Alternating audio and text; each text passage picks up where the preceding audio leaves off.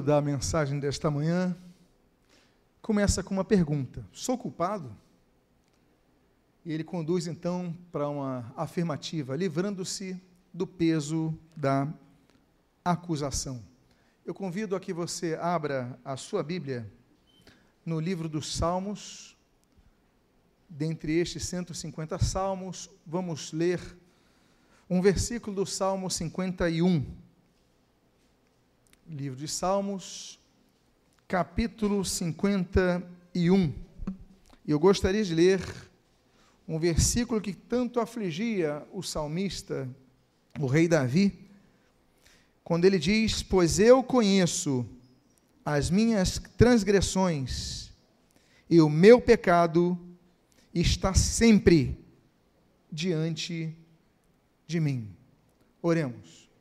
Pai amado, Deus bendito, lemos a tua santa e preciosa palavra e pedimos, Deus, que conduza, conduzas a tua palavra para curar, para trazer alívio àqueles que carregam este peso, aqueles que têm um sentimento como o rei Davi demonstrou nesse, nessa canção que compôs, pessoas que trazem a culpa e o peso da culpa em si. Tu venhas a tratar destas vidas nesta manhã. E o que nós pedimos, nós te agradecemos em nome de Jesus. Amém e amém. Hoje eu não vou pregar, hoje eu vou trazer um pequeno estudo, ou seja, eu vou trabalhar um opúsculo a respeito da questão da culpa, porque é algo que muitos carregam em si e tiram a paz, tira a paz da pessoa. Muitos estão na igreja, estão na igreja há muitos anos, conhecem os corinhos todos de cor, conhecem textos da Bíblia de cor, mas não desenvolvem em suas vidas porque carregam culpa, porque carregam peso de acusação. O título dessa mensagem fala se eu sou culpado, mas depois fala vamos livrar-nos do peso da acusação, porque muitos nós somos acusados de tantas coisas. E por causa dessa acusação nós perdemos a nossa paz, a nossa alegria. E para isso nós devemos então entender que nós vivemos num mundo que há uma dimensão extra ao que nós vemos. Porque o que nós percebemos é a dimensão material. Nós percebemos aquilo que nós vemos, aquilo que nós sentimos, aquilo que nós ouvimos, aquilo que nós é, cheiramos, aquilo que nós percebemos pelos nossos, pelos nossos meios, não apenas tatáveis, mas percepcionais. Mas existe um outro mundo que é o mundo espiritual, que ele ingressa, que ele intervém e que ele até mesmo influencia e manipula nós nesse mundo físico, que é o mundo espiritual. E existe então um adversário que nos rodeia e que visa destruir toda a obra de Deus. Ele visa destruir a obra que Deus criou na natureza mas ele visa destruir o maior projeto de Deus, que é a humanidade. Esse daí se chama, e nós conhecemos como Satanás. Satanás não é o nome dele, Satanás é um adjetivo.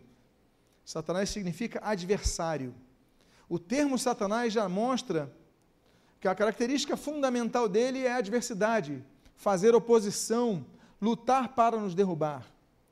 Mas existe uma outra terminologia que nós, ao qual nós chamamos esse ser, que era o querubim ungido da guarda de Deus, a Bíblia fala sobre isso em Isaías 14, em Ezequiel 28, mas tem outro título pelo qual nós conhecemos ele, que é o que nós lemos aí em Lucas capítulo 4, versículo 13, quando a Bíblia menciona, passadas que foram as tentações de toda sorte, apartou-se dele o diabo até o momento oportuno. Eu coloquei o termo em grego diabo, que é diabolos, porque diabo é um adjetivo que significa caluniador. Não apenas acusador, mas o caluniador, ele é um subproduto da acusação. E eu coloquei o termo do diabo porque é importante nós entendermos que todo trabalho que tramita em nossa vida para nos derrubar, ela começa a minar a nossa paz. Por isso que quando Jesus chega, ele fala: olha, deixo-vos a paz, a minha paz vou lá dou, não vou lá dou como a dá o mundo. Jesus veio para trazer paz, porque o diabo quer tirar a nossa paz. Diabolos é a junção de duas palavras. Dia é uma preposição é, primária que denota o estado de uma ação. Por exemplo, através de. Então, geralmente as palavras que têm uma base do grego, como dia, elas significam através de. Por exemplo, diálogo. A palavra diálogo, ela junta dia com logos. Logos significa palavra. Dia significa através de. Ou seja, um diálogo é através de palavras, não um monólogos mas um diálogo, não através de uma palavra só, mas através de várias palavras, pessoas conversando, pessoas discutindo, enfim. E se diá significa através de, ou por meio de, bolos, bolos vem de balo no grego. Balo significa espalhar sem saber para onde vai cair. É como se, por exemplo, eu pegasse é, várias folhas de papel em minha mão, eu jogasse para o alto e eu não saberia para onde elas cairiam. Por quê? Porque cada um podia cair num lado, não é verdade? Isso é balo no grego. Se eu pegasse, por exemplo, um, um, um travesseiro de penas, eu rasgasse o travesseiro e jogasse para cima, eu podia ter certeza de onde iam cair as penas? Não. Eu estou então espalhando. Diabo vem exatamente da junção dessas palavras, através do espalhar coisas. Ou seja, a calúnia. O que é calúnia? A calúnia é muito difícil de você consertar quando você é caluniado por alguém. Porque a calúnia cai onde você não sabe. Hoje nós falamos de uma palavrinha do século, a Times vai escolher essa palavra como personagem do século, do, do ano com certeza, que vai ser a fake news. É uma palavra porque você espalha algo e você consegue se defender com alguns. Alguns vão te entender, mas você não sabe onde vai cair esse produto. Quando a pessoa calunia alguém, ela o calunia publicamente, é como se ela subisse no alto de um prédio, aqui no centro da cidade, no alto mais prédio da cidade, ela pegasse um travesseiro de plumas, jogasse para o alto Ainda que depois essa pessoa se arrependesse, descesse o prédio e fosse catar as plumas, ela conseguiria catar todas as plumas? Não conseguiria, por quê? Porque ela fez um trabalho diabólico. Ou seja, ela espalhou por onde não saberia onde vai cair, não saberia o resultado final, uma, um produto do seu objetivo. Quando se calunia, você não sabe o que vai acontecer. Quando o diabo, e Jesus chama ele de diabo, ele dá esse título ao inimigo de nossas almas, é porque ele faz muitas coisas, espalha muitas coisas, ele não sabe onde vai cair. Por quê? Porque ele não é onisciente. Ele não tem a capacidade de prever o que vai acontecer, porque ele pode caluniar pessoas e as pessoas podem perder o sono, as pessoas podem tomar uma decisão, dar cabo da vida, Outros podem resolver a situação e outros podem dormir com paz. Ele não sabe, ele só calunia. Então, para nós entendermos, em primeiro lugar, temos que entender que o diabo não é tão poderoso assim. Ele tem poder, mas não tem todo o poder, porque todo poder só tem quem? Deus. E esse todo poder, como diz a palavra de Deus nos evangelhos, o Senhor Jesus, ele afirma, olha, todo poder me foi dado nos céus na terra. Jesus também é o todo poderoso. Não só Deus Pai, Jesus, o Espírito Santo, a Trindade divina tem todo o poder, mas o diabo não tem todo esse poder. Então nós devemos entender, inclusive, e eu já coloquei as duas palavras aí na tela, dia, masbalo, já expliquei, e vamos mostrar o que, que diz o dicionário Micaelis. O dicionário Micaelis diz que a calúnia é uma imputação falsa que ofenda a reputação, crédito ou honra de alguém é uma difamação infundada, não tem base. Quando o diabo então começa o trabalho para gerar acusação sobre nossas vidas, não significa que ele tem uma base. Ele pode usar uma base e inventar algo maior. Ele pode criar o telefone sem fio. Ah, então você fez algo errado, você cometeu um erro, ele pega aquilo e amplifica. E ele vai amplificando, vai piorando, vai piorando, vai piorando, vai piorando. E você então começa a sofrer. Ele não sabe qual é o resultado disso. Ele só instiga. O resultado disso vai depender não necessariamente de Deus. Claro que Deus vai estar no processo, mas de como você vai lidar com isso. Se você vai buscar a Deus, se você vai consertar aquilo que você acha e entende que precisa consertar, mas o fato é que ele trabalha nesse sentido. Uma coisa que nós devemos entender é que todo mundo está debaixo da influência do maligno. O termo maligno, ele já demonstra no português, maligno vem de mal, né? aquele que promove o mal, que quer fazer o mal, quer fazer a maldade, quer ser um meio de, de prejuízo. Um dos termos que a Bíblia traz para esse anjo rebelado, príncipe dos anjos que se rebelou, não é apenas Satanás, que é aquele que faz adversidade, oposição, não é apenas diabo, aquele que calunia, muitas vezes com muitas notícias falsas, lança o fake news para nosso espírito, mas ele também chama de maligno, ou seja, o objetivo dele é promover o mal, a nossa destruição. Mas é interessante notar que eu coloquei outro termo aí, queimai, que o mundo inteiro jaz no maligno. Eu, quando era criança, eu li esse texto, não entendia isso. A única coisa que eu entendia de jazz era o jazz. O mundo inteiro gosta de jazz. Falei, mas isso não é uma verdade absoluta. Porque jaz, jazer, é o queimai. Queimai é um dos termos usados para o morto. Estou falando do termo grego. O queimai significa a pessoa que está deitada para ser sepultada. Então, olha, nós vamos agora pegar o morto e vamos. Ele está deitado, a pessoa deita, a pessoa dorme, mas o queimai é, ele está deitado para ficar debaixo da sepultura. Digamos que a última forma da pessoa deitar é a forma do deitar perpétuo. Isso é o termo que a Bíblia usa para o mundo que está debaixo da influência do maligno. Ele está deitado para ser sepultado no maligno. Ou seja, o maligno quer nos destruir, o maligno quer fazer com que jazamos, e aí está um termo que nós podemos então amplificar é, em nosso vocabulário, para que jazamos na nossa vida espiritual, para que estejamos debaixo, sepultados por Ele. E aí nós devemos fazer o quê? Nós devemos entender que há um princípio de verdade, e geralmente na fake news há um princípio de verdade. A pessoa pega uma informação e amplifica. Nessa época de política, eu tenho Instagram, às vezes eu fico cansado de ver. É tanta notícia, algumas são verdadeiras, outras são um, aumentam um ponto, mas outras são exageradamente falsas. Quem vai consertar isso? E aí nós devemos entender que na nossa vida espiritual existe uma base que fundamenta a acusação do diabo, porque a humanidade está, de fato, debaixo de condenação.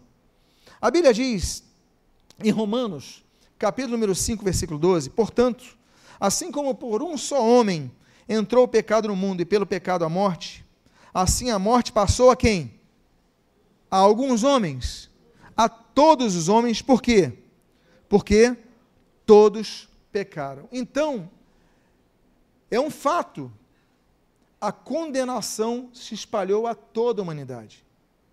Quando nós dizemos assim, Jesus salva, Jesus quer te salvar, ou Jesus é o Salvador, ou precisamos anunciar a salvação, ou você precisa ser salvo, enfim, qualquer nomenclatura, qualquer frase que nós usemos para falar sobre a salvação, ela se baseia no fato disso. Todos pecaram, e o salário do pecado é a morte. Não é apenas a morte física, que é o salário do pecado original, que aconteceu lá em Gênesis capítulo 3, mas é o salário do pecado espiritual, como nós podemos perceber em Romanos capítulo 6 e outros textos. Ou seja, é a morte. A morte espiritual, a morte distante de Deus, é a morte eterna. Existem três tipos de morte: a morte biológica, é, Gênesis capítulo 3, a morte espiritual, é, é, Romanos capítulo 5, Romanos capítulo 6, e a morte eterna, que nós vemos ali em Apocalipse em vários textos, como por exemplo no capítulo número 20 três tipos de morte. Hebreus capítulo número 9, versículo 27 fala que ao homem está instituído morrer apenas uma só vez, e depois disso vem o juízo. Não cremos na reencarnação até mesmo por causa desse texto. Morre uma vez e depois vem o juízo. Depois do juízo se define nosso destino. Só vai a juízo, vão todos a juízo. Existem dois grandes tribunais que vão acontecer no futuro. Existe, por exemplo, uh, o tribunal que os cristãos vão comparecer, que é o chamado Tribunal de Cristo, segundo os Coríntios capítulo 5, versículo 10, que os cristãos vão comparecer não para condenação, Existe o tribunal do grande trono branco, Apocalipse capítulo 20, que é o juízo final, que os demais vão comparecer. Um para galardoamento, outro para condenação eterna. O fato é que todos pecaram, e o diabo se aproveita então de um fato legal. Se todos pecaram, o mundo jaz no maligno, está debaixo da influência do diabo, eu posso trabalhar para queimar, eu posso trabalhar para que eles deitem perpetuamente, eu posso trabalhar para que todos se afundem, todos morram. Ele se aproveita de um fato legal. Só tem um detalhe. O diabo não tem todo o poder. Jesus ele fala que veio para destruir as obras do maligno. Então ele tem limitações. E uma das limitações é que o próprio capítulo 5 de Romanos, só que no versículo 8 diz: esse mesmo capítulo que fala que toda a humanidade está debaixo do pecado e por causa disso debaixo da condenação para a morte eterna, o capítulo, o versículo 18 diz: Sabemos que todo aquele que é o que nascido de Deus não vive em pecado. Antes, aquele que nasceu de Deus o guarda e o maligno não lhe toca. Esse texto é muito grande, muito profundo, mas podemos aqui equalizar um pouquinho o comentário, trabalhando algumas palavras. Primeiro, a mudança, como o nosso irmão falou na oportunidade, ao elemento condicional. Há uma condicionalidade aqui. Todo aquele que é nascido de Deus, ou seja, nem todos são nascidos de Deus. Nem todos são filhos de Deus. A pessoa fala assim: ah, todo mundo é filho de Deus. Errado. Todos são criaturas de Deus. Alguns são filhos de Deus. Como diz o próprio livro de João, no seu introito, é, todo aquele que nele crê não pereça, mas tenha vida eterna. Aquele que crê em Deus, aquele que crê em Jesus, ele passa então a herdar essa salvação. Então não são todos. Segundo Jesus falou para Nicodemos, olha, Naquele contexto de João 3,16, que todo mundo conhece, o versículo mais conhecido da Bíblia, porque de tal maneira amou Deus ao mundo, ele fala: olha, importa que você nasça de novo. A condição de você se libertar do jugo do pecado é nascer de novo. Não voltar para o ventre da sua mãe, mas nascer espiritualmente de novo. Ter uma nova vida.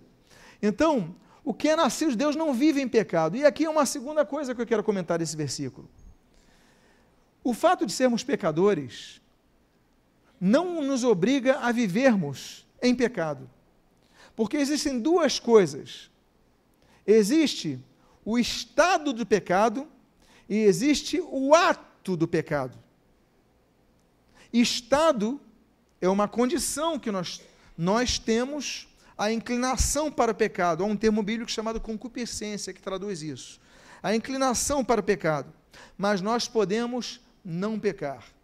Agostinho, o grande teólogo, ele falava sobre os vários momentos da humanidade em relação à sua amartiologia. Ele dizia o seguinte: olha, nós temos várias condições de Adão antes do pecado, Adão quando do pecado e depois o novo Adão que é Jesus Cristo, Romanos capítulo 5. Nós temos, por exemplo, o, o é, posse pecare, Aí ele peca.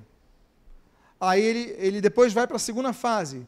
Não posso não pecare. Então, não dá para não pecar. Vem a lei por causa disso.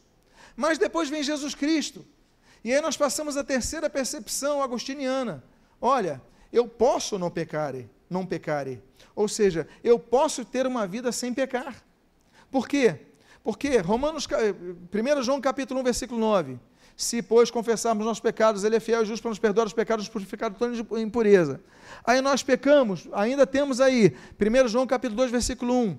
Temos, pois, advogado perante o Pai, Jesus Cristo.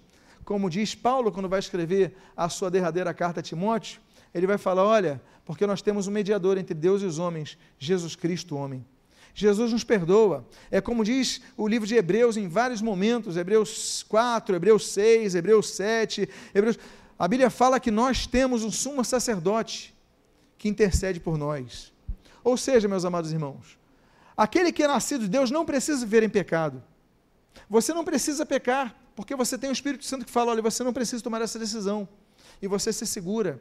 Você diz não. Às vezes você diz não chorando, sofrendo. Às vezes você diz não querendo fazer aquilo. E você se lembra do apóstolo Paulo: olha, aquilo que eu não queria fazer, eu faço.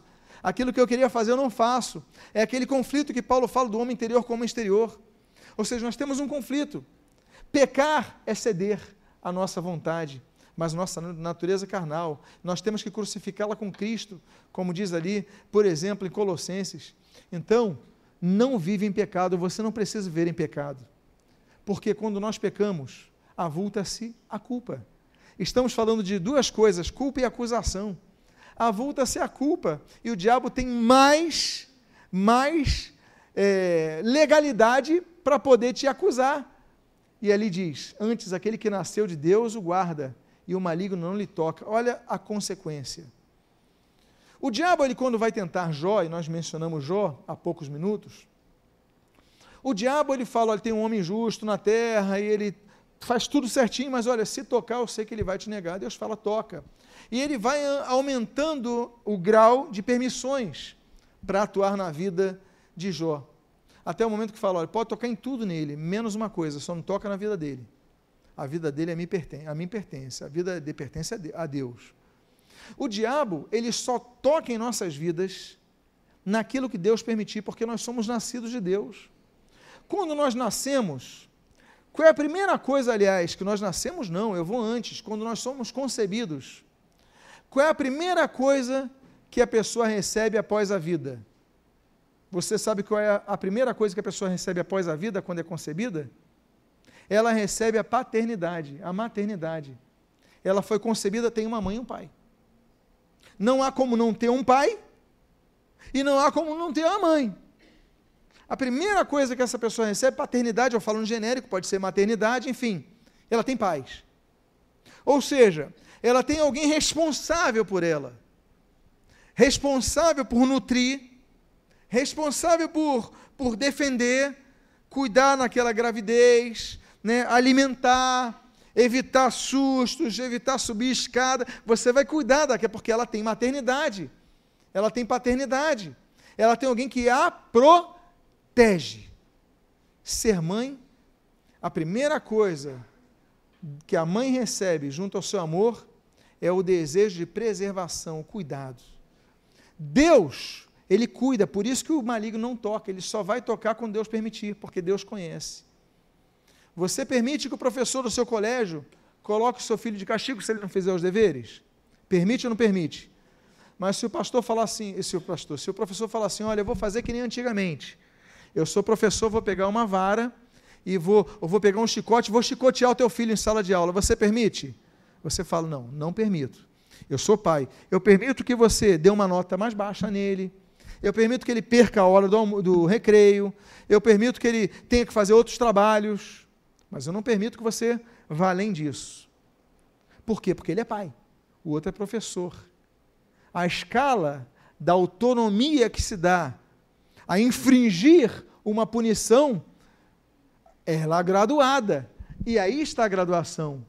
O maligno, por não ser de Deus, o maligno não toca. Por, por ser de Deus, o maligno não toca. Agora, fazendo uma analogia comparativa direta, antagonizando o fato, nós podemos entender que aquele que não é de Deus, o diabo pode tocar. O que é de Deus, o diabo não toca, mas o que não é de Deus? Então, por isso nós falamos que a salvação é muito mais ampla, porque a salvação nos tira do domínio do diabo e nos coloca no domínio de Deus. Olha que bênção que é a salvação. Agora, qual é o recurso utilizado para acusação? Porque a humanidade está de fato debaixo de condenação. Temos que ter duas óticas. A primeira ótica, nós temos que entender qual é a ótica do diabo. A ótica do diabo é o seguinte: passado é igual a presente. Ou seja, você cometeu um erro feio no passado. Então você vai ter que carregar esse peso no presente. Ah, pastor, eu roubei no passado. Eu abortei no passado. Eu assassinei no passado. Eu. Aí, na ótica do diabo, é o seguinte: então você tem que continuar carregando esse fardo do teu passado. Você não pode esquecer, você tem que se lembrar, na verdade você tem que ser lembrado, olha, você fez isso no passado. Ele vai ficar te lembrando, lembrando, lembrando, porque essa é a ótica diabólica. Lembra o que significa o termo diabólico?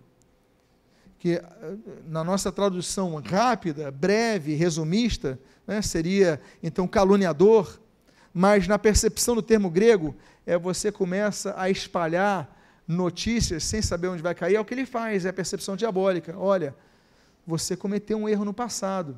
Ele não sabe como você vai reagir.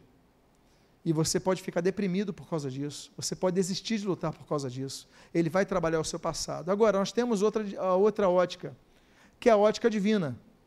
Na ótica divina, há uma ruptura nessa percepção. Porque o passado não é igual ao presente. Ele vai gerar consequências, sim, no presente mas ele não vai, eh, não vai existir como base para nos trazer peso no presente. Nós temos, por exemplo, um texto que eu cito aí na, na tela, que é o de Ezequiel 33, do versículo 14 ao 16. Diz assim: Quando eu também disser ao perverso, certamente morrerás. Olha a condicional. Se ele se converter do seu pecado e fizer juízo e justiça, e restituir esse perverso penhor e pagar o furtado e andar nos estatutos da vida e não praticar a iniquidade, certamente o que? Viverá, não morrerá. De todos os seus pecados que cometeu, não se fará o que? Eu vou repetir essa frase que é importante. Olha a percepção divina. De todos os pecados que cometeu, não se fará memória contra ele. Juízo e justiça fez, certamente viverá não se fará memória. Deus não vai falar, ficar lembrando assim, olha você, você roubou isso, você fez. Você pode se lembrar para dar o testemunho que Jesus fez na sua vida, claro. Usar no aspecto positivo, mas não para te afundar. Deus não vai quebrar essa, essa, essa, esse canho, Deus não vai quebrar essa vara, Deus não vai querer te romper, não. Você vai usar isso para a glória de Deus, mas você não vai carregar esse peso. Por quê? Porque todos os seus pecados que cometeu, não se fará memória contra ele. De todos, meu, não é de alguns, não é de todos. Então você cometeu pecados horrorosos no, peca no passado, prejudicou vidas. Não carrega esse peso, porque não, Deus não vai fazer memória deles para a sua vida. Diga à pessoa que está do seu lado, não aceite a acusação do passado. Aí Deus tem um dos textos mais lindos, eu sei que toda a Bíblia é linda, mas um dos textos tão belos, Isaías. Deus fala em Isaías 43, versículo 25, olha só, e eu, eu mesmo, sou o que? O que? Apago as tuas transgressões por amor de mim, e dos teus pecados não me lembro. Quem te lembra dos pecados é o diabo Deus não te lembra dos pecados. Ah, eu fiz isso, eu fiz aquilo. Eu lembro de uma irmã, muitos anos atrás, num gabinete. Pastor, eu abortei, eu era adolescente e tal. Até hoje eu carrego os pecados. De vez em quando eu vejo uma criança, eu lembro e tal. Aí eu tive que explicar para ela: você não precisa carregar esse peso que é muito pesado para você. Ninguém aguenta carregar um peso desse e ser feliz e ter paz. Aí você fica uma pessoa amarga, triste, sem alegria, sem esperança. Você está na igreja, você conhece tudo da igreja, mas você não tem paz. Porque quem te lembra é o diabo.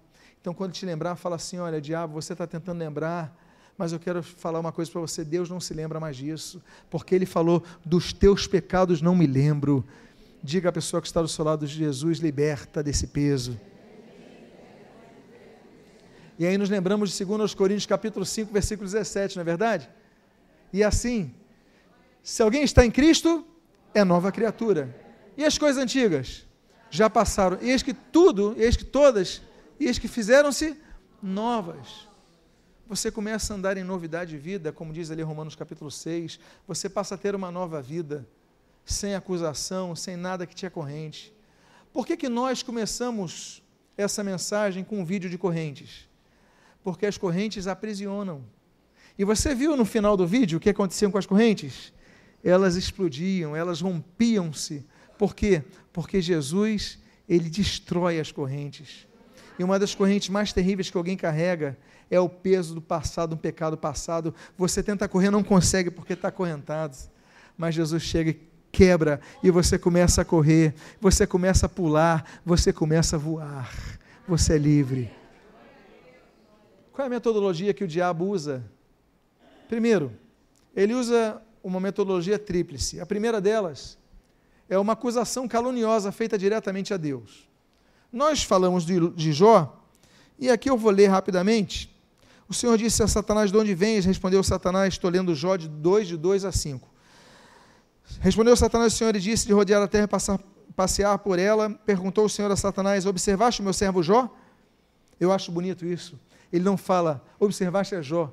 Ele fala, observaste o meu servo ou seja, um homem que servia a Deus. Olha que bonito. Observaste meu servo, que nome bonito, que título bonito que Deus dá a Jó. O meu servo Jó. E Deus continua, porque ninguém há na terra semelhante a ele. Olha que homem grande foi Jó. Outra característica, Deus fala: homem íntegro e reto, temente a Deus e que se desvia do mal, só elogio. Íntegro, reto, temente a Deus, que se desvia do mal. O mal está vindo, ele se desvia, ele não facilita. O mal está se aproximando, ele se desvia. Olha um segredo que Jó tinha. Aí,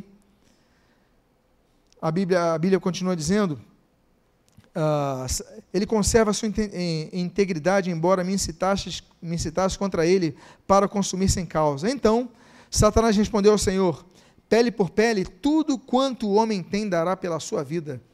Estende, porém, a mão e toca-lhe nos ossos e na carne, e verás se não blasfema contra ti na tua face. A primeira coisa que ele faz é nos caluniar diretamente a Deus. Olha, ele é justo porque está tudo bem ele tem uma vida boa, ele tem família, ele tem. Dá um desemprego, dá uma doença para ver se ele não vai, se ele não vai se voltar contra ti. Mexe na família dele. Mexe aí, Deus. Ele calunia até com Deus. A segunda metodologia que ele tem é através de mentiras de terceiros. Ele levanta acusação caluniosa através de terceiros. Temos um caso em Jeremias 37, muito interessante. Do 13 ao 15 diz assim: Estando ele à porta de Benjamim, achava-se ali um capitão da guarda, cujo nome é Gerias, filho de Selemias, filho de Ananias, capitão que prendeu a Jeremias, o profeta, dizendo: Tu foges para os caldeus. Olha a acusação. Disse Jeremias: É mentira. Eu não fujo para os caldeus. Mas Gerias não lhe deu ouvidos. Prendeu a Jeremias e o levou aos príncipes. E os príncipes, irados contra Jeremias, por causa da mentira que ele estava indo para os caldeus, açoitaram-no e o meteram no cárcere, na casa de Jonatas, o escrivão, porque tinham transformado em cárcere. Jeremias foi preso porque um sujeito, um guarda, falou: Você está indo para os caldeus. Aí Jeremias falou: Não estou indo para os caldeus. Isso é mentira. Está indo sim. Estou indo, não, vou te prender. Leva para os príncipes. Ele falou: Ele está indo para os caldeus. Eu não estou indo para os caldeus. chicoteiam ele, açoitam-no e aí esse homem é prejudicado por causa da calúnia de outros. Ou seja, a calúnia muitas vezes nos traz marcas no corpo. Se eu fosse perguntar aqui, quantos aqui já sofreram por causa de uma fake news que deram, por causa de uma mentira que deram? Talvez a maioria dos presentes levantasse a mão, não é verdade? Não é duro sofrer? Agora, duro, mais duro ainda é sofrer injustamente. Porque se algo que você fez, se Jeremias tivesse ido aos caldeus, Seria duro ser açoitado e preso, mas isso injustamente. E a terceira forma é a acusação, que pode ser ou não caluniosa, através da nossa própria consciência, mas importante. Você que é salvo, você que tem o Espírito Santo, você tem que ter discernimento para saber se não é o Espírito Santo falando sobre algo a ser consertado.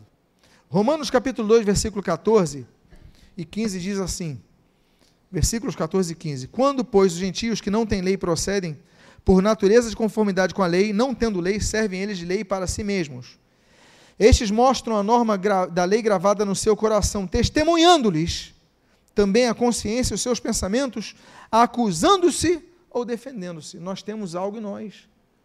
A nossa percepção, se nós erramos ou não, se nós estamos pagando e, e, por um preço que nós falhamos. Olha, eu fui preso porque eu roubei. Você tem a consciência. Isso é justo. Isso não é uma injustiça. Então, a consciência nos acusa. Pode ser Deus trabalhando. Mas o fato é que o diabo vai usar isso para jogar o teu presente. Se você pediu perdão a Deus, Deus perdoa, ele esqueceu, você vai pagar diante da lei. Claro, você errou. Se eu hoje, ah, eu sou pastor, eu, etc., estou na igreja desde a vida inteira, mas se eu não pagar a conta de luz, eu deixar de pagar a light, e cortar a luz daqui a 14 dias, eu vou chegar para Deus irritado e vou orar assim para Deus: Deus, tu não falaste que esqueceste o passado, Deus? Por que cortaram a minha luz? Isso é injusto. Aí Deus vai falar: cara de pau, Lutero. Que sujeitinho, cara de pau. E o que, que eu tenho a ver com isso? Você não pagou a luz e está me culpando? Nós muitas vezes somos assim, não confunda as coisas. Há causas e consequências. O que eu falo é de você carregar um peso da culpa quando Jesus já te perdoou. Amém, queridos? Então, o que, que nós devemos saber sobre os nossos pecados? E isso é come começar a caminhar para percebermos as nossas ações. Primeiro, a condenação existe, mas todos estão debaixo de condenação? Quero dizer uma coisa: a fé em Jesus muda o quadro. A Bíblia diz em João 3,18: Quem nele crê, não é julgado. O que não crê já está julgado, porquanto não crê no nome do unigênito Filho de Deus. Ou seja, quem crê, nele crê está libertado do julgamento, mas quem não crê já está julgado, o tribunal já está separado para ele. Por isso que nós pregamos o Evangelho, por isso que nós evangelizamos, por isso que nós anunciamos a Cristo, para que a pessoa se livre da condenação, porque a condenação já está definida. A única forma da pessoa sair da condenação é o que Jesus falou, que João falou: quem nele crê não é julgado. Ou seja, a única forma. A missão de Cristo, então, é essa é libertar os condenados. Eu vou para a parte final, ele está citando ali na sinagoga, Lucas capítulo 4, versículos 16 a 18, ele está citando o texto do rolo de Isaías, no capítulo 61. E no final ele diz assim: O Espírito Santo está sobre mim, pelo que me ungiu para evangelizar os pobres, enviou-me para proclamar libertação aos cativos restauração de vista aos cegos, e para pôr em liberdade, liberdade os oprimidos. Porque a culpa oprime. O que, que oprimir? é gerar pressão. Oprimir é como se esteja espremendo a dor da pessoa. Eu estou com dor. Eu estou com um hematoma. Eu sinto uma sensibilidade. Eu tenho hematoma. Isso é uma dor. Agora, se alguém chegar e começar a apertar essa hematoma, o que, que ela está fazendo? Ela está fazendo o que nós chamamos de opressão ela está pegando um ponto sensível e está oprimindo. Daí vem o termo, o termo opressão. É que é externa a opressão. É uma diferença, por exemplo, entre possessão maligna e opressão maligna. O crente não é possesso, porque ele tem a presença do Espírito Santo dentro dele. O diabo não entra na vida dele. O diabo, ele pode oprimir, o diabo ele pode sugerir, o diabo ele pode tentar, mas ele não vai possuir aquele que tem o Espírito Santo. Agora, aquele que tem o Espírito Santo, ele pode ser oprimido pelo diabo. Então você fez algo, ele vai apertando aquilo. A tua ferida, ele vai batendo na tua ferida. Ele está pressionando, gerando pressão, vai oprimindo. Aí Jesus ele fala o seguinte: olha, sabe por que eu vim? Eu vim por causa disso para pôr liberdade aos oprimidos. Você está sendo pressionado em algo, Jesus, eu vou tirar essa pressão. Sai, diabo, dessa vida. Aí, diabo, sai de perto. Aí você começa a sentir paz. Nós vamos orar no final dessa mensagem por aqueles que estão sendo sentindo oprimidos. Porque o poder é de Jesus para tirar e libertar da opressão. Jesus, ele quer libertar. E como nós ficamos livres da pena? Se o, todos pecaram, carecem da glória de Deus, se todos pecaram, o salário do pecado é a morte, e eu falo, menciona em Romanos 3, 23 e Romanos 6, 23. Mas só tem uma forma do condenado ser libertado. E as leis, as jurisprudências dos sistemas legais de todo mundo, elas são unânimes em dizer: se a pessoa morre, ela está livre da pena, não é verdade? O sujeito está condenado à prisão perpétua, ele morreu, acabou a condenação. Ele está obrigado a pagar mil, um milhão de dólares ao governo. Mas ele morreu, o filho vai herdar essa, essa pena? Quem é advogado aqui pode me responder?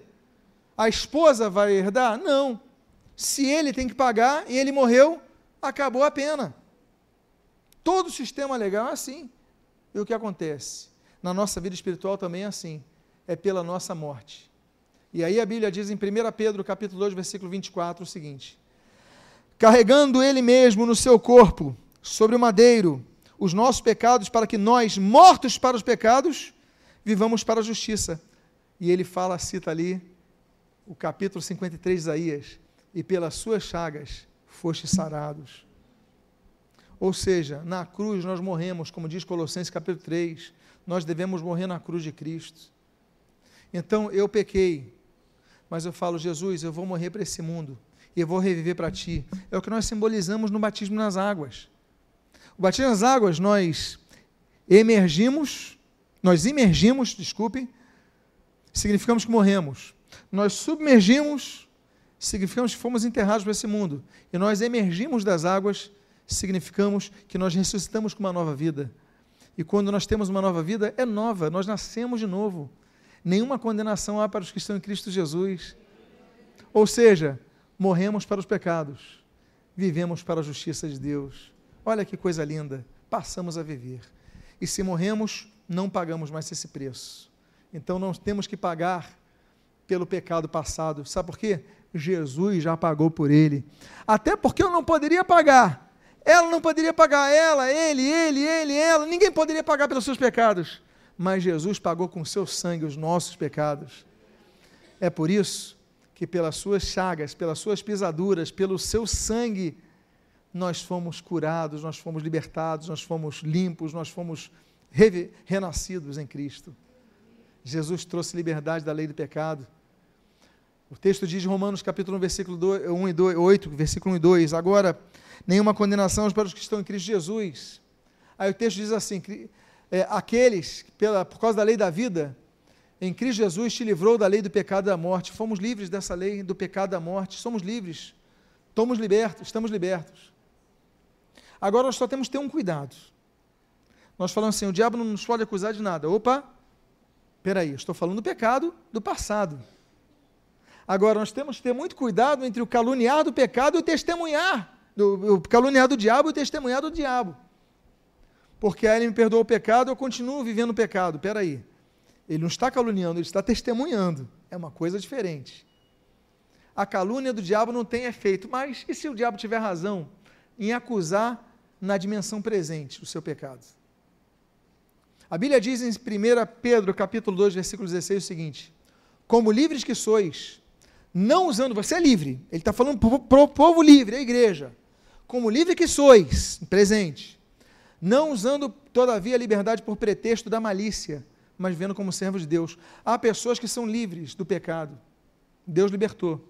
Aí ele fala: agora eu já sou livre, eu já sou salvo, eu já estou garantido, Deus já me elegeu para a salvação, então agora eu posso pecar.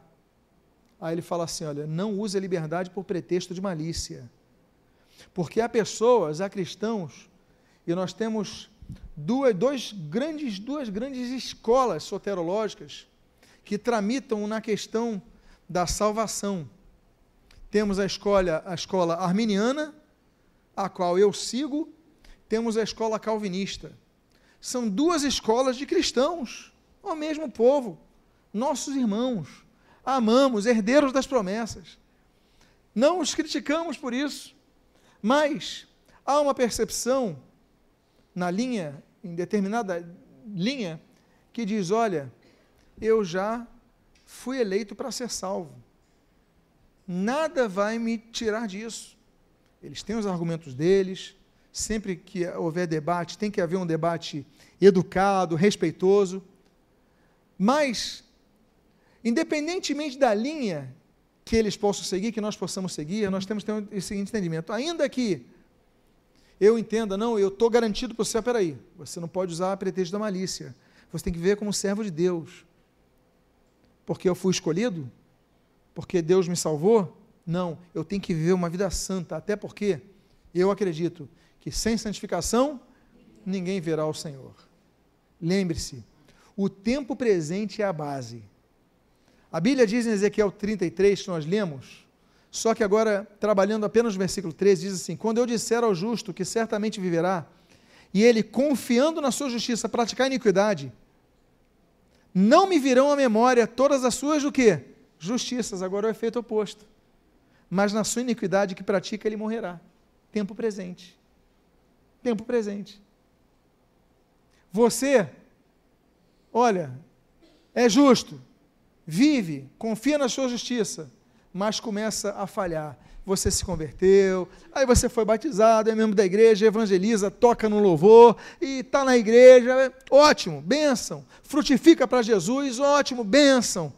Aí prega o evangelho vida salva, expulsam demônios, ótimo, bênção. Canal de cura divina, bênção. Mas aí você começa a falhar você começa a aceitar que o mundo entre na sua vida, começa a amar o mundo quando, quando a palavra de Deus diz: Não ameis o mundo e nem o que no mundo há, porque isso nos seduz, isso nos contamina. Se nós não andarmos na luz, nós vamos andar nas trevas. Não há três caminhos, há dois caminhos. Aí você vai permitindo e o pecado começa a vir, mas você está na igreja.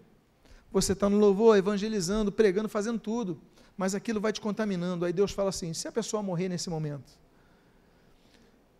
quando eu disser ao justo que certamente viverá, e ele confiando na sua justiça praticou a iniquidade, não me virão à memória todas as suas justiças. Espera aí, mas eu preguei o evangelho 20 anos.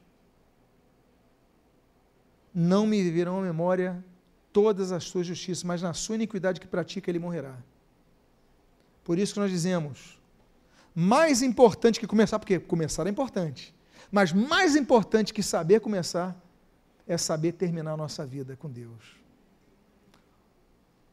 Mais vale a pena viver como ladrão na cruz, que o Senhor Jesus prometeu: hoje mesmo estarás comigo no paraíso, do que viver como tantos que trabalharam para Cristo e chegaram para o Senhor Jesus, ele fala ali em Mateus, capítulo número 7, olha, em teu nome pregamos. Em teu nome expulsamos demônios. Em teu nome fizemos um monte de coisa. Aí Jesus fala assim: Apartai-vos de mim, não vos conheço.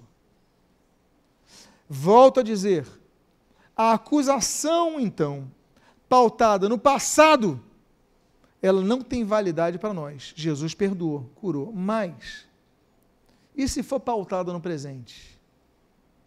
Por isso, nós devemos manter a nossa liberdade. Eu gosto muito dessa carta de Paulo a Gálatas, e quem não gosta, é chamada de a declaração da independência do cristianismo face ao judaísmo. Lutero amava a carta. Ele chamava a carta de, de, de Gálatas como a sua esposa. Olha, eu sou casado com Gálatas. É uma independência dos rituais judaicos, da lei judaica, dos mandamentos, 613 mandamentos judaicos. Aí ele pega o capítulo 1, 5, e no versículo 11 e 13 diz assim: Para a liberdade foi que Cristo nos libertou. E ele continua dizendo: Permanecei, pois, firmes, presente, permanecei, presente, pois firmes, e não vos submetais de novo, futuro, não volta a se submeter a julgo de escravidão. Por quê? Porque quem é livre, ele pode voltar a ser escravo. Jesus te libertou. Ah, eu fui liberto das drogas, fui liberto disso, fui liberto daquilo. Mas você pode voltar ao jugo da escravidão. Olha, permanecei, pois, firmes. Você tem que permanecer firme. E não vos submetais de novo a julgo de escravidão. Por quê? Porque você pode voltar ao jugo de escravidão. E se isso acontecer? Pastor, mas olha, eu me converti a Cristo, eu estive na igreja, estou na igreja, sirvo na igreja, mas eu tenho falhado. Isso se acontecer, você voltar à escravidão, ainda que com aparência crentesca. Bom, se isso acontecer, primeiro lugar, reconhecer o erro. Segundo lugar, confessar o erro a Deus. Terceiro lugar, pedir ajuda ao nosso advogado. Você tem um advogado. E não é a sua orientação jurídica, não. Porque esse advogado, meus amados irmãos, eu acho, olha, posso usar um termo popular aqui? Posso? Eu vou usar um termo popular que eu acho que a maioria vai entender. É a maior peixada da história. Jesus, ele promove a maior peixada da história. Agora, sabe o que é peixada? Peixada é quando você é peixe de alguém que vai te ajudar. Por exemplo, procura ele que é meu parente. Você gostaria, por exemplo, de ser julgado? Olha só, você é amigo do advogado. Você tem um problema na justiça. Mas olha a vantagem: o advogado é teu amigo. Mas você descobre que teu advogado é teu irmão. É bom. Não facilita as coisas? Agora, você, quando vai chegar no tribunal, você chega no tribunal com teu irmão, com o advogado, e quando olha para o juiz, o juiz é teu pai. Facilita as coisas? Não dá uma paz? Pois bem, é a maior peixada da história, porque Jesus é nosso advogado. E ele intercede por nós diante do Pai, que é nosso Pai. Ele é o juiz. Olha que peixada. Então a gente só tem que fazer uma coisa: pedir ajuda para esse advogado. Que a causa está ganha. Claro que o pai vai falar assim: filho, você errou. Vai continuar errando? Não, pai, eu estou arrependido. Então tá bom. Então aqui, ó, vá. Está libertado do julgamento, está libertado. Olha que coisa linda. Se confessarmos nossos pecados a Deus, Ele é fiel e justo para nos perdoar os pecados e nos purificar de toda injustiça. Aí, capítulo 2, versículo 1. Filhinhos meus, estas coisas vos escrevo, para que não pequeis. Se, todavia, alguém pecar, temos advogado junto ao Pai, Jesus Cristo justo. Olha a peixada completa aí. Então ele chega, está arrependido? Estou. Então tá bom. Está perdoado o pecado, você já não vai pagar essa pena. Após o perdão, deixamos de ser condenados ao andarmos no Espírito. Por isso que a Bíblia recomenda, Romanos 8, versículos 2, versículo 4. Porque a lei do Espírito da vida em Cristo Jesus te libertou da lei do pecado e da morte. Você está liberto. A fim de que o preceito da lei se cumprisse em nós, que não andamos segundo a carne, mas segundo o Espírito. Então é o seguinte: olha, eu te perdoo. O preceito da lei não já se infringe sobre você. Agora você tem que não andar mais na carne, tem que andar no Espírito. Eu vou andar corretamente. Aí Deus te dá nova oportunidade. Não é maravilhoso ouvir isso? E, finalizando, como devemos nos portar diante das acusações? Primeiro, vamos olhar para dentro de nós. Como nós devemos olhar, é, nos comportar diante das acusações internamente? 1 João 3,20. Pois se nosso coração nos acusar, certamente Deus é maior do que o nosso coração e conhece todas as coisas.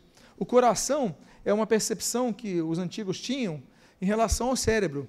Né? A nossa acusação não vem no coração, ele sente, mas é a percepção, ou seja, a nossa consciência, o nosso interior nos acusar, Deus é maior. Olha, eu fiz uma coisa errada, eu, eu roubei no passado, eu fiz isso no passado, fiz aquilo, fiz aquilo, fiz aquilo. Está sendo acusado, Deus fala assim, não, Deus é maior do que isso. Deus conhece todas as coisas, inclusive o teu presente. Então, sabe uma coisa? Deus é maior do que a acusação que vem à tua mente. Diga a pessoa que está do seu lado isso. Deus é maior. Segunda coisa, como se comportar diante de terceiros. 1 Pedro, capítulo 3, diz: Mas ainda que venhais a sofrer por causa da justiça, bem-aventurados sois. Não vos amedronteis, portanto, com as ameaças, nem fiqueis alarmados. Antes, santificai a Cristo como Senhor em vosso coração, estando sempre preparados para responder a todo aquele que vos pedir a razão da esperança que há em vós, fazendo, todavia, com mansidão e temor, com boa consciência, de modo que naquilo em que falam contra vós, olha só, fiquem envergonhados os que difamam o vosso bom procedimento em Cristo.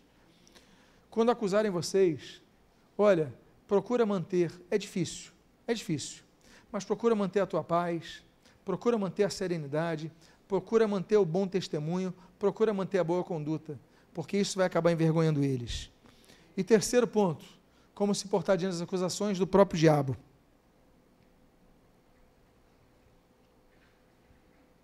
A Bíblia diz, em Tiago capítulo 4, versículo 7, Sujeitai-vos, pois, a Deus, e ele fugirá de vós. Vai ter um momento que ele vai parar a acusação. Não perca tempo com isso. Coloque a Deus, peça perdão a Deus, peça para Deus inundar de paz do teu coração, que vai chegar uma hora que ele vai parar. Porque ele para. Deus não se cansa, mas ele não é Deus. Então vai ter uma hora que ele vai parar. E eu concluo. O último texto que eu gostaria de partilhar nessa manhã com os irmãos é o texto que nós vemos em Mateus capítulo 11, versículo 28. O Senhor Jesus ele faz um convite. E o convite ele é um, uma carta de alforria. Ele é um convite precioso. Ele diz assim: Vinde a mim, todos vós que estáis cansados e sobrecarregados, eu vos aliviarei. Tomai sobre vós o meu jugo e aprendei de mim, porque sou manso e humilde de coração, e achareis descanso para a sua alma. Quem quer descanso para a alma aqui? Fique de pé nesse momento. Eu quero fazer um convite a você. A você que confessa que a sua alma, você tem a Jesus no coração, você ama o Senhor Jesus, mas você confessa que não tem paz na sua alma. O diabo está acusando, o diabo está culpando, você está com um peso muito grande. Mas eu quero dizer a você uma coisa: Jesus está chamando, vinde a mim, porque eu vou aliviar a alma de vocês. Convida que todos fechem seus olhos. E se houver alguém aqui com esse peso no coração, que precisa dessa libertação neste momento, ainda mesmo você que está ouvindo esse vídeo pelo YouTube, pelo áudio, pelo vídeo, onde você estiver. Se você é uma dessas pessoas, coloque a mão no seu coração agora, porque nós vamos clamar a Deus. Deus traz alívio para a minha alma. Pai amado, há várias vidas neste momento que estão colocando as mãos em seus corações. Tu estás vendo esse gesto de reconhecimento. É o primeiro ato. Pai amado, nós pedimos em nome de Jesus, alivia essa dor que carregam, que eles não precisam carregar. Deus amado, alivia esse peso que carregam, que eles não precisam carregar. Traz paz, paz no seu coração. Em nome de Jesus, seja um momento de libertação, porque Jesus veio a libertar os oprimidos. E agora eu, com base nessa palavra, faço um segundo convite a você que está sentindo oprimido, aquela dor vai se acentuando, coloca a mão no seu coração agora. Pai amado, nós rogamos por esses irmãos, essas irmãs, essas pessoas que estão sendo oprimidas, que tem uma dor que tem sido sempre lembrado, lembrado. De vez em quando vem à sua mente, em nome de Jesus, Pai amado, expulsa o acusador de próximo a esta pessoa, ele está ao derredor, procurando ocasião oportuna para derrubar. Em nome de Jesus, bata em retirada, como diz Tiago, nos achegamos a Deus ele tem que sair. Nós resistimos ao diabo, nós, ele tem que sair, ele tem que fugir de nós. Em nome de Jesus, Pai. Que a palavra seja como aquela que o Senhor Jesus mandou diante de Pedro: arreda-te dele, Satanás, sai dessa vida, que ela sinta alívio nesse momento. Que seja um culto onde as pessoas que colocaram a mão no seu coração como um ato de fé, tiveram fé em Ti, Pai. As pessoas estão ouvindo essa palavra, tem fé em ti, Pai. Ela saiu nesse momento de sua dor, desse peso, dessa opressão, porque Jesus veio para trazer libertação ao oprimido, Isaías 61, Lucas capítulo 4, em nome de Jesus, nós clamamos a Ti, e nós te agradecemos, em nome de, recebemos essa palavra em nossos corações, pedimos, aplica essa bênção em nossas vidas, em nome de Jesus, nós cremos e aceitamos, amém, e amém, aplauda